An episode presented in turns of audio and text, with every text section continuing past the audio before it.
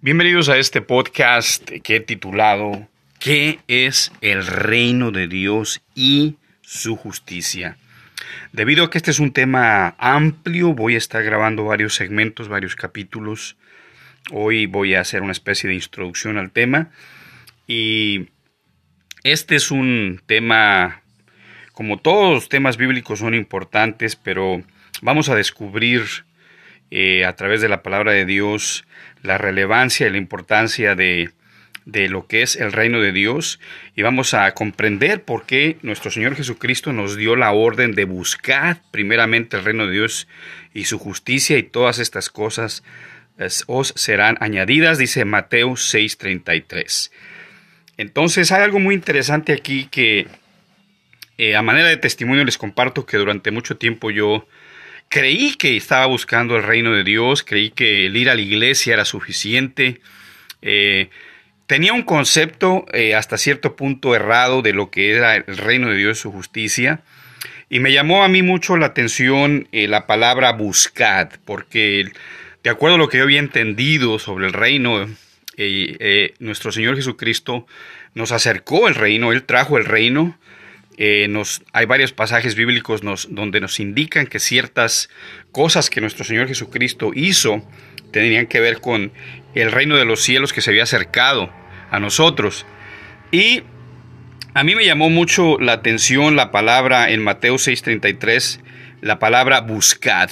Yo empecé a cuestionarme, bueno, ¿por qué tengo que buscar algo que yo ya tengo? Por lo regular, buscamos algo que no tenemos. Eh, si yo necesito un empleo, busco un empleo. Si yo necesito un auto nuevo, busco un auto o un vehículo, no necesariamente nuevo, pero si tengo la necesidad, yo hago los esfuerzos necesarios para obtener aquello que yo eh, necesito. Y así podemos citar una eh, multitud de ejemplos de lo que significa el verbo buscar, que es una acción, pero por lo generalmente buscamos algo que no tenemos. Entonces me llamó mucho la atención eh, la orden de nuestro Señor de buscar primeramente. Entonces yo decía, bueno, ¿por qué hay que buscar algo que Él ya trajo? Y vamos a descubrir eso, eso tan interesante y lo importante de, de poder nosotros entender lo que es el reino de Dios, su justicia. Bueno, vamos a ver primero qué es. El Señor nos da una orden en Mateo 6:33 de buscar primeramente, darle prioridad al reino de Dios su justicia y luego se nos promete que todas estas cosas serán añadidas, nuestro sustento, etcétera, por el contexto. Ahora, ¿qué es el reino de Dios su justicia? Eh, la palabra de Dios nos da respuesta en Romanos 14, capítulo 14, versículo 17. Nos, nos dice qué es el reino de Dios su justicia.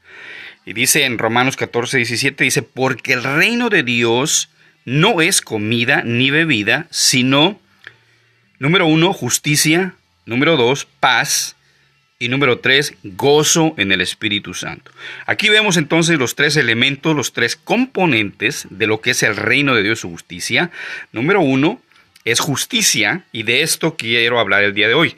En cada capítulo voy a abordar uno de estos componentes. El día de hoy no creo que te alcance a terminar lo que es el primer componente, que es la justicia, pero voy a eh, tratar de explicar lo más que se pueda.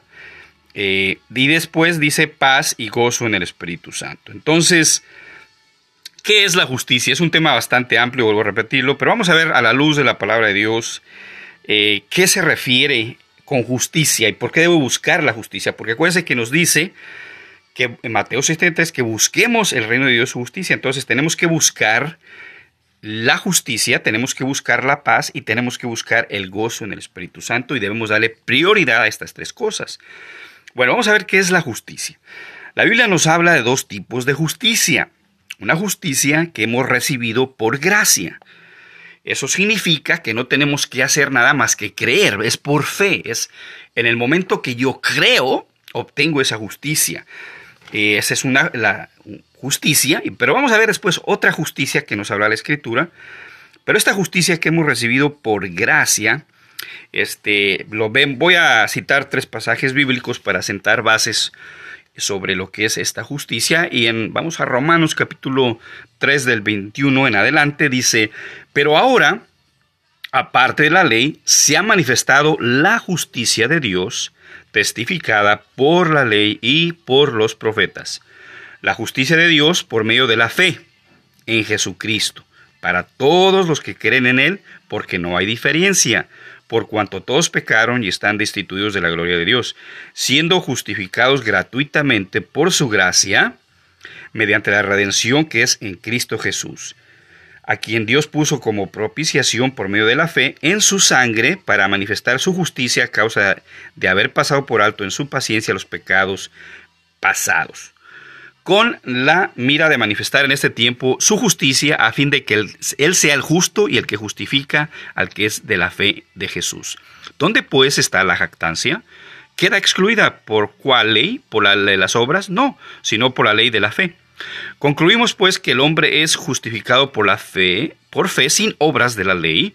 ¿Es Dios solamente Dios de los judíos?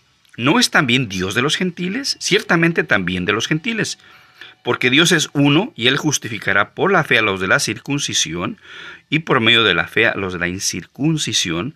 Luego, por la fe invalidamos la ley en ninguna manera, sino que confirmamos la ley. Bueno, ahí claramente vemos que hay esta justicia que es por gracia, es por fe, no tenemos que hacer nada más que creer en ella. Eh, y esa es una justificación gratuita. Esto es eh, un tipo de justicia que existe. Ahora en Efesios 2.8 9 eh, nos habla de este mismo tipo de, justicia, la misma clase de justicia de la que estoy hablando, que confirma lo que acabo de leer en este pasaje bíblico, Efesios 2, del 8 al 9, nos dice de la siguiente manera, porque por gracia sois salvos por medio de la fe, y esto no de vosotros, pues es un don de Dios, no por obras para que nadie se gloríe, porque somos hechura suya, creados en Cristo Jesús para buenas obras, las cuales Dios preparó de antemano para que anduviésemos en ellas. Pareciera una paradoja esta escritura, pero a medida que estudiamos este tema nos vamos a ir cuenta que no se contradice la Biblia, que se complementa.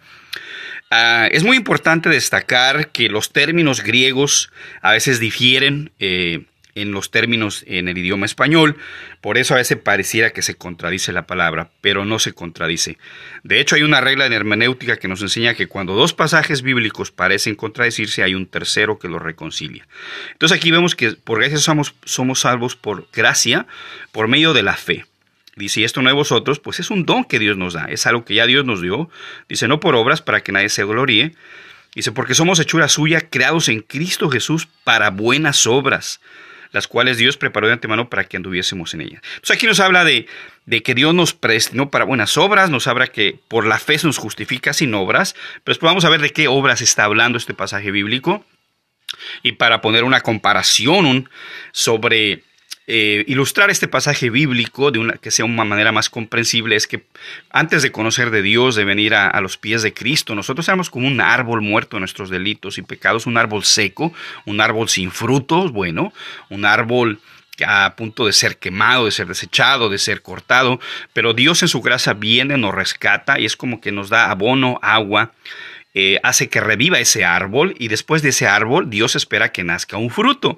Y ese fruto viene siendo las buenas obras. Una vez que venimos a los caminos de Dios, Dios espera que hagamos buenas obras, que demos buen fruto. Eh, ahora hay otra escritura y otra última escritura para sentar base sobre esto que viene siendo la, la justicia, que es por gracia, que es algo gratuito, un don de Dios. Vemos en Juan capítulo 1, versículo 17, dice, pues la ley por medio de Moisés fue dada pero la gracia y la verdad vinieron por medio de Jesucristo. Bueno, ahí nos reafirma este, esta justificación, este tipo de justicia, que es por gracia, es por la fe, es por creer. Ahora, vamos a ver ahora eh, otro tipo de justicia del cual nos habla la Biblia, y esta justicia va de la mano o debe ir de la mano eh, porque es parte del reino de Dios y de lo de que debemos y de lo que quiere Dios que busquemos y de la cual a veces en, muchos sectores del cristianismo, no en todos, en muchos sectores no se habla lo suficiente sobre este otro tipo de justicia. Este tipo de justicia es una justicia que debemos practicar y buscar. Y este es algo muy, algo muy interesante de la Biblia, es que a pesar de que la Biblia tiene un, idioma universal, el mensaje es universal, sin embargo es muy importante destacar y subrayar que la Biblia eh, fue escrita con una mentalidad eh, hebrea, una mentalidad del Medio Oriente, más concretamente hebrea, eh, un contexto cultural, lingüístico, que tiene que ver con una cultura, que la cultura hebrea principalmente. Entonces, los términos, los conceptos, a veces al haberse traducido otros idiomas, los conceptos eh, no se entienden cabalmente o se malinterpretan o se interpretan incorrectamente por cuestión de errores de traducción o por porque se perdió el mensaje auténtico al ser traducida la palabra de Dios de los idiomas originales. Eh, y se diluyó el conocimiento auténtico. Entonces pareciera, esta es una de las razones que porque a veces muchos pasajes bíblicos parecieran contradecirse y es en parte por eh, no entender estos conceptos culturales, la mentalidad hebrea con la que fue escrita la Biblia. Por ejemplo, la Biblia nos dice que no hay justo ni aún uno. Sin embargo, vemos muchos pasajes bíblicos donde se nos habla de hombres que eran justos. Hay varias eh, personas que Dios consideraba justos, este, como José, el, eh, el padre de, de, Jesús, humanamente hablando, el esposo de María, que se consideraba justo también el, el papá de, Juan el Bautista, también la Biblia nos dice que era un hombre justo, Job, Enoch, o sea, varios siervos de Dios los consideraba justos. Y no se contradice la Biblia, lo que pasa es que a veces hay que importante entender el contexto en, el que se está hablando, es muy importante el contexto cultural, lingüístico e histórico y entender lo que en el concepto hebreo es un justo. Un justo no significa que es una persona perfecta, no significa que es una persona más que perfecta, no, no significa que es una persona, ah, eh, ¿cómo se podría decir? Hay una palabra en español que puede define esto, eh, lo que el punto que quiero mencionar es inmaculado. Eh, un, justo en el concepto hebreo no es una persona inmaculada, que no cometa errores. El, concepto hebreo de justo es una, una persona que realiza la acción justa en el momento justo. Se le presenta una situación eh, y la manera en que él responde, cómo se comporta, cómo actúa y qué hace al respecto, eh, si se hace la acción justa en el momento justo, se le considera un justo, basado, obviamente, en los decretos, estatutos y mandamientos de la palabra de Dios. Cuando se actúa conforme a eso, eh, en una situación, a la luz de la palabra, que se acciona conforme a lo que enseña la Biblia, se considera una persona justa. La acción justa en el momento justo. Eh, eso no significa que no se cometan errores, o sea, siempre vamos de alguna manera a fallar eh, en, cualquier momento, pero cuando una persona da lo mejor de sí y actúa correctamente de acuerdo a los parámetros bíblicos, eso se considera un sadik, en hebreo la palabra justo, sadik, que viene de justicia, es la acción justa en el momento justo. Ahora, eh, vamos a ver aquí en Santiago, donde ya nos habla de eh, una justicia que nosotros debemos de practicar con acción y vamos a Santiago capítulo 2, versículo del 14 al 17 dice, Hermanos míos, ¿de qué aprovechará si alguno dice que tiene fe y no tiene obras? ¿Podrá la fe salvarle? Y si un hermano o una hermana están desnudos y tienen necesidad del mantenimiento de cada día, y alguno de vosotros les dice, id en paz, calentaos y saciaos, pero no les dais las cosas que son necesarias para el cuerpo, ¿de qué aprovecha? Así también la fe, si no tiene obras, es muerta en sí misma. Pero alguno dirá, tú tienes fe y yo tengo obras. Muéstrame tu fe sin tus obras y yo te mostraré mi fe por mis obras. Tú crees que Dios es uno, bien haces. También los demonios creen y tiemblan. Mas ¿quieres saber, hombre vano, que la fe sin obras es muerta? ¿No fue justificado por las obras Abraham nuestro padre cuando ofreció a su hijo Isaac sobre el altar? ¿No ves que la fe actuó juntamente con sus obras y que la fe se perfeccionó por las obras? Y se cumplió la escritura que dice, Abraham creyó a Dios y le fue contado por justicia y fue llamado amigo de Dios. Vosotros veis pues que el hombre es justificado por las obras y no solamente por la fe. Asimismo también Raab la ramera no fue justificada por obras cuando recibió a los mensajeros y los envió por otro camino. Porque como el cuerpo sin espíritu está muerto, así también la fe sin obras está muerta. Entonces en este pasaje bíblico vemos claramente que nos habla de que la fe debe ir acompañada por las obras. Pareciera una contradicción, pero no lo es. Aquí nos enfrentamos a otro concepto hebreo, otro concepto, un hebraísmo, cuando la palabra fe en hebreo es, es muy amplia, es, el significado de fe es bastante amplio. De hecho, la definición de Hebreos 11.1 de fe es una síntesis, pero el concepto hebreo, si lo, si lo estudiamos y lo examinamos, tiene múltiples significados. Y en ocasiones la fe es sinónimo de toda nuestra creencia en la palabra de Dios. Por eso vemos nosotros un pasaje bíblico que se utiliza en el Nuevo Testamento, pero se originó en el Antiguo Testamento, donde dice que el justo por la fe vivirá uno de los profetas menores, no me recuerdo cuál fue en este momento, creo que fue, eh, no me acuerdo cuál de los profetas, Habacuc creo, si no me equivoco, dijo, el justo por la fe vivirá.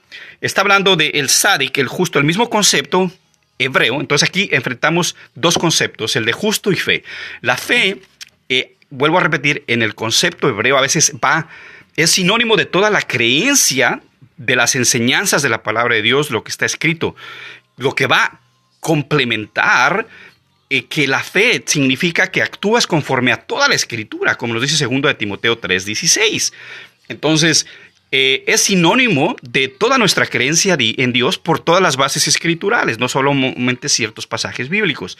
La fe en hebreo también es una verdad que trasciende la razón, una verdad que trasciende la razón, la lógica humana, obviamente, una verdad espiritual que trasciende la lógica, que es algo metarracional, más allá de la razón.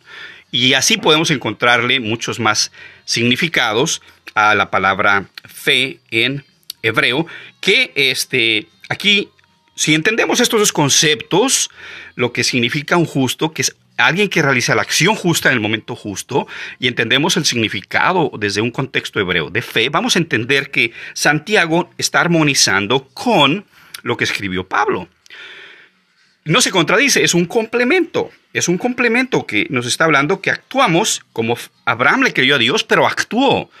Actuó en, esa, en esa fe de creerle a Dios. Entonces, cuando nosotros creemos y obedecemos lo que Dios nos pide, estamos actuando con fe y obras. Pero si creemos, pero no actuamos, entonces es, es lo que dice Santiago. Entonces tu fe está muerta. Entonces, en este pasaje bíblico vemos esta justicia que nosotros debemos eh, poner por obra, que tiene que ver, una justicia que tiene que ver con nuestras acciones, algo que nosotros tenemos que eh, poner por obra, accionar, que debemos de practicar, por dice que la fe sin obras está muerta.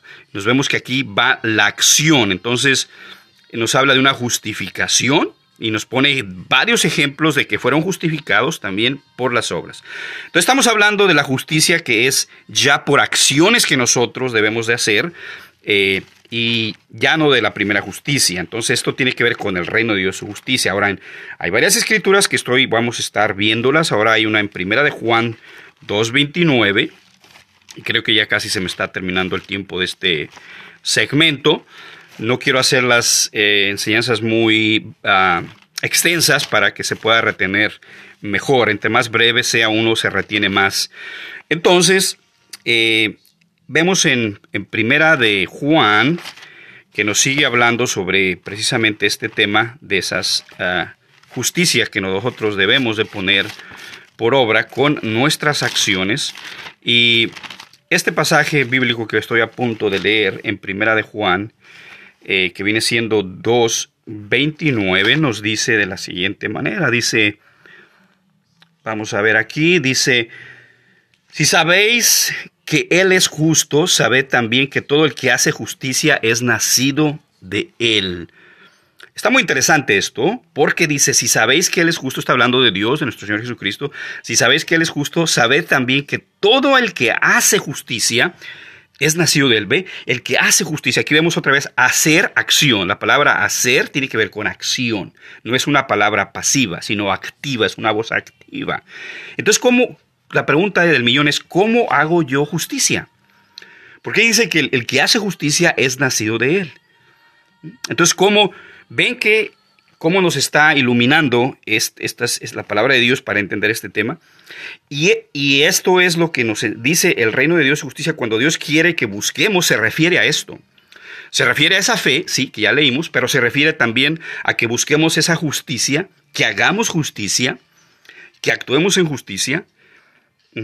Entonces, cuando nosotros ponemos por obra esto, estamos dándole, eh, estamos dándole precisamente acción y obedeciendo a buscar el reino de Dios y justicia.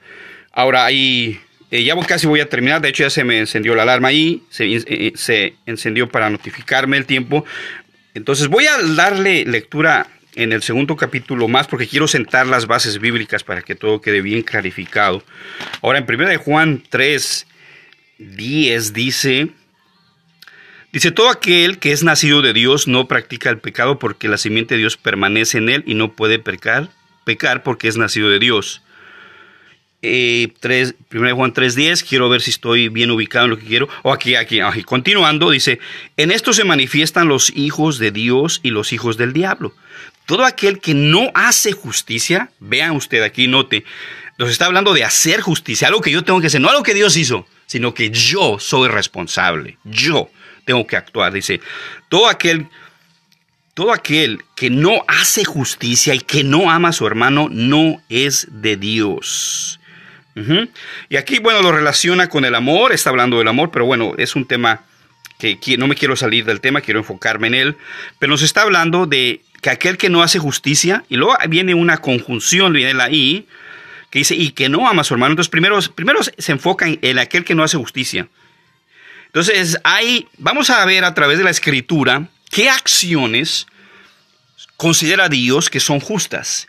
¿Cuáles acciones que yo puedo hacer, que yo puedo realizar, son cosas que Dios considera justas y que cuando yo las hago, estoy buscando el reino de Dios, su justicia, y estoy alineándome y preparándome para que todo lo que Él prometió de las añadiduras sean venidas, lleguen a mi vida, entren a mi vida.